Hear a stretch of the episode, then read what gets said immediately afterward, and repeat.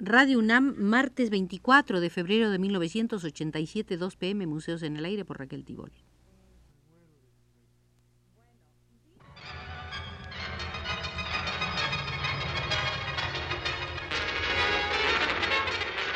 Radio UNAM presenta Museos en el Aire. Un programa a cargo de Raquel Tibol, quien queda con ustedes. En la visita número 11 al Museo de la Estampa Mexicana veremos un caso muy particular dentro del mercado artístico.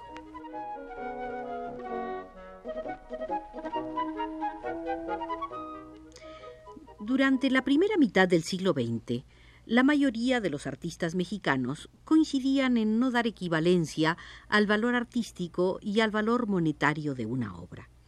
El valor monetario de una obra de arte está determinado por el mercado comercial correspondiente, mercado que tienen todas las características de los dedicados a objetos suntuarios.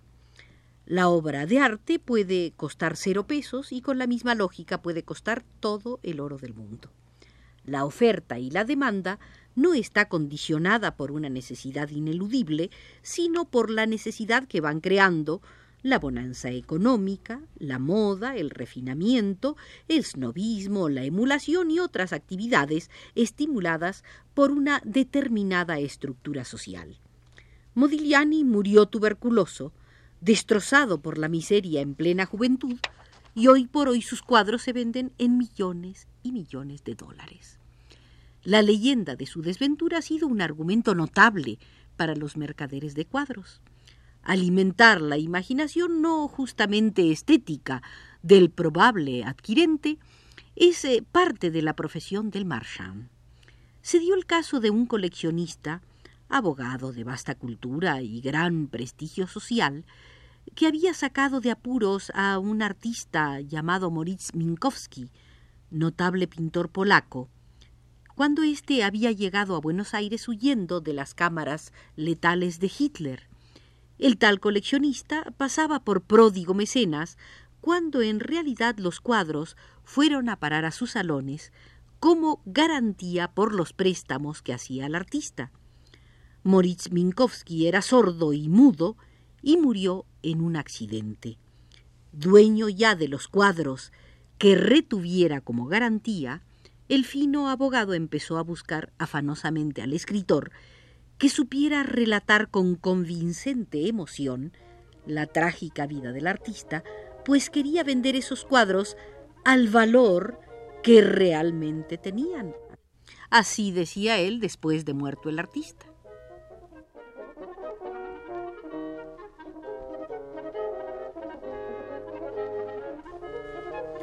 Una persona que invierte una cantidad en la adquisición de una obra de arte es sin duda alguna dueña de esa obra de arte. Esa obra forma parte de sus bienes inmuebles. Pero cabe aclarar, la persona es dueña del objeto. Nunca podrá serlo del valor artístico de ese objeto. Si bien su vanidad se siente halagada por el goce exclusivo que obtiene, no podrá impedir quien la posee que un observador fortuito al percibirla sienta un goce igual o quizás mayor la comprenda más, la goce más.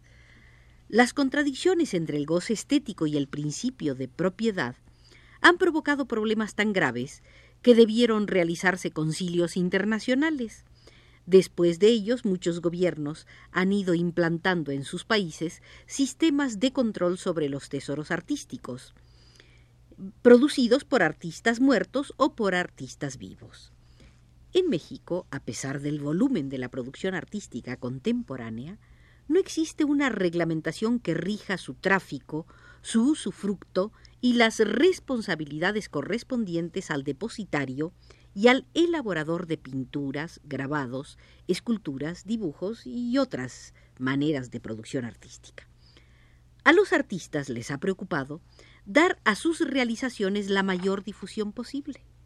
Este imperativo altruista ha sido norma entre los pintores muralistas y los grabadores y los ha llevado a chocar en más de una ocasión con particulares poseedores de un sagrado sentido de la propiedad privada. Así le ocurrió a David Alfaro Siqueiros en 1956. Entre 1935 y 1936, Siqueiros había producido en Nueva York una serie de 12 litografías. Una de ellas fue Dama Negra. De esa litografía solo habían llegado a México tres ejemplares traídos por poseedores estadounidenses. Queriendo Siqueiros dar mayor difusión a su obra gráfica, había decidido en 1956 hacer una serie de copias en offset fino. Le solicitó a uno de los poseedores le facilitara la pieza litográfica de su propiedad para reproducirla en offset, pues la piedra original se había perdido. Tras muchas vueltas, el propietario se decidió a prestar la estampa.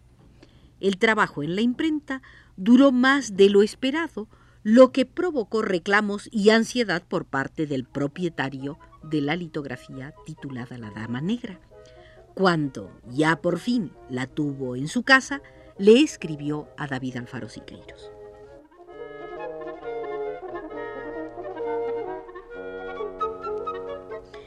Querido señor Siqueiros, por fin volvió la litografía. ¿Puede decirnos qué uso le dará a las reproducciones en offset y cuántas fueron hechas? ¿Podría enviarnos una o más? Nosotros admiramos mucho este periodo de su obra y estamos muy encariñados con esta litografía. Durante 17 años hemos hecho innumerables mudanzas sin dañarla en lo más mínimo. Siento comunicarle que ahora por primera vez, desde que habita con nosotros, ha sido rota en la parte superior, lo que nos contraría sobremanera, sea de quien sea la responsabilidad. Mi esposa está especialmente resentida porque presté la litografía sin su consentimiento. Me ha dicho que si la hubiera yo consultado nunca hubiera permitido que saliera de la casa, porque sabe bien cómo se descuidan y se dañan aquí las obras de arte. Por desgracia, su criterio ha sido plenamente confirmado. Mucho agradeceríamos otra litografía y, conociendo usted nuestro gusto artístico, dejamos a su criterio el seleccionarnos una. Lamento todo lo desagradable de este episodio. Puedo asegurarle que es la primera y última vez que obras de arte que estimamos saldrán de nuestra casa aunque sea por pocos días. Estoy seguro que comprenderá nuestra preocupación por esta litografía que es excepcionalmente buena. El 11 de mayo de 1956, Siqueiros le envió al coleccionista la siguiente respuesta. Muy estimado amigo, su carta de fecha 7 de mayo en curso, con todo lo que implica de cariño por mi obra de cierta época, a la vez que de interés apasionado por la obra artística en general, actitud que merece naturalmente todo mi respeto y gratitud, me obliga a responderle en forma que considero útil.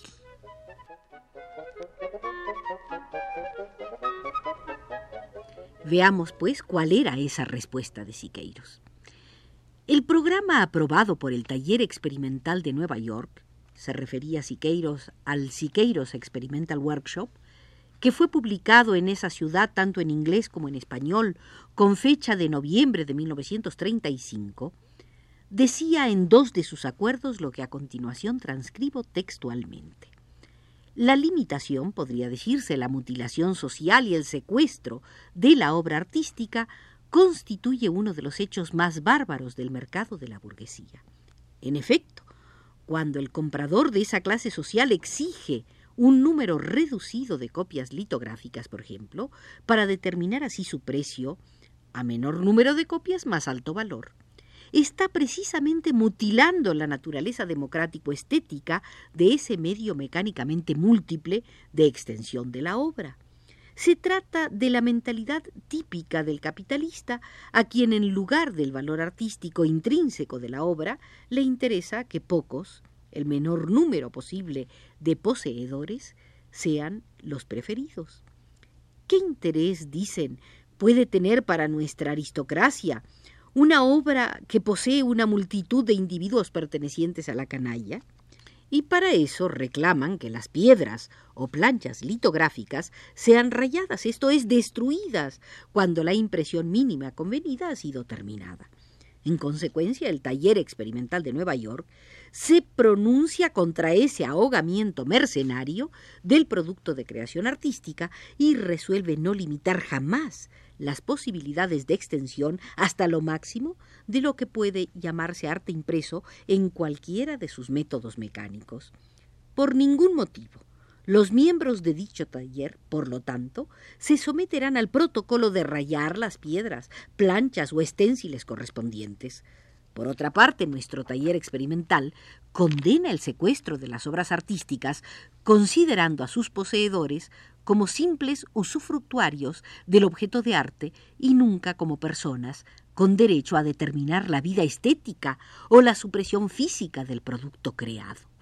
En consecuencia, toda venta de las obras de los miembros del taller se hará, decíamos, en 1936, según Siqueiros, sobre la base de un convenio en que explícitamente se determine la obligación del comprador teniendo en cuenta particulares problemas o circunstancias, al dejar ver la obra a otras personas y a facilitarla, previo seguro para las exposiciones y demás actos públicos que se lo soliciten. Limitar el derecho a la contemplación de una obra artística es contrario a todo espíritu democrático y fatal para la cultura.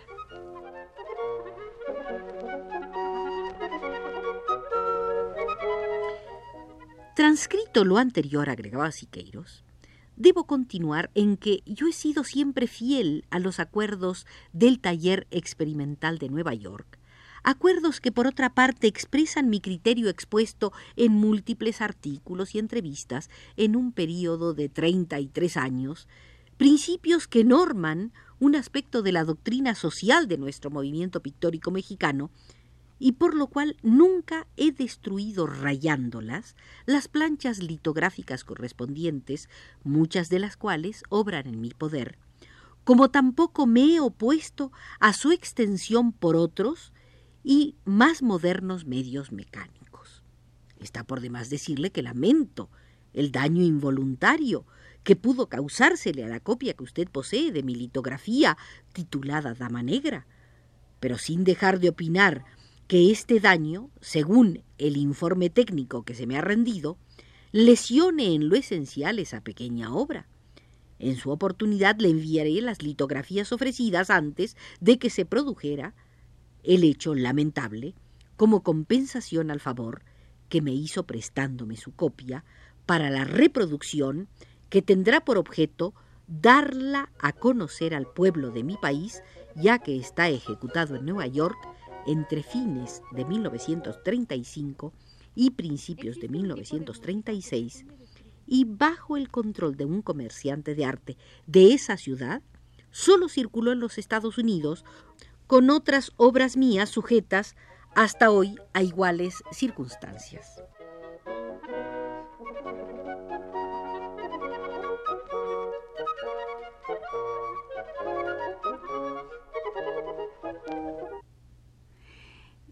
El problema planteado entre Siqueiros y su coleccionista tiene varios aspectos dignos de ser refrescados a la luz de los intereses actuales del mercado artístico. Evidentemente que quien pide prestada una obra de arte, sea el propio productor de esa obra, sea un museo, una galería, otro coleccionista, quien sea, debe tener sobre esa obra el máximo cuidado. Evidentemente las disculpas pedidas por el dueño de la obra no fueron dadas con toda amplitud por David Alfaro Siqueiros.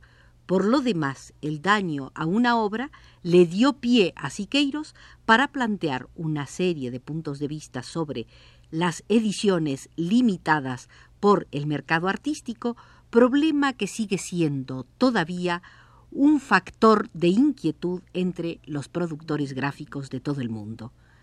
¿En verdad hace falta producir tan pocas piezas de una litografía, de una serigrafía, de una xilografía? No, no es necesario. La limitación está marcada por el mercado. La amplitud sería en verdad el criterio a seguir para una divulgación denominada por todos los buenos grabadores durante diversas etapas de la historia como el grabado de divulgación, que no por eso es menos artístico.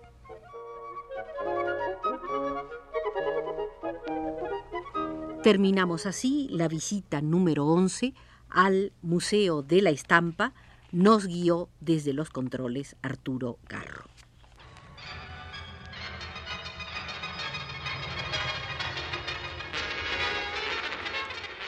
Radio UNAM presentó Museos en el Aire.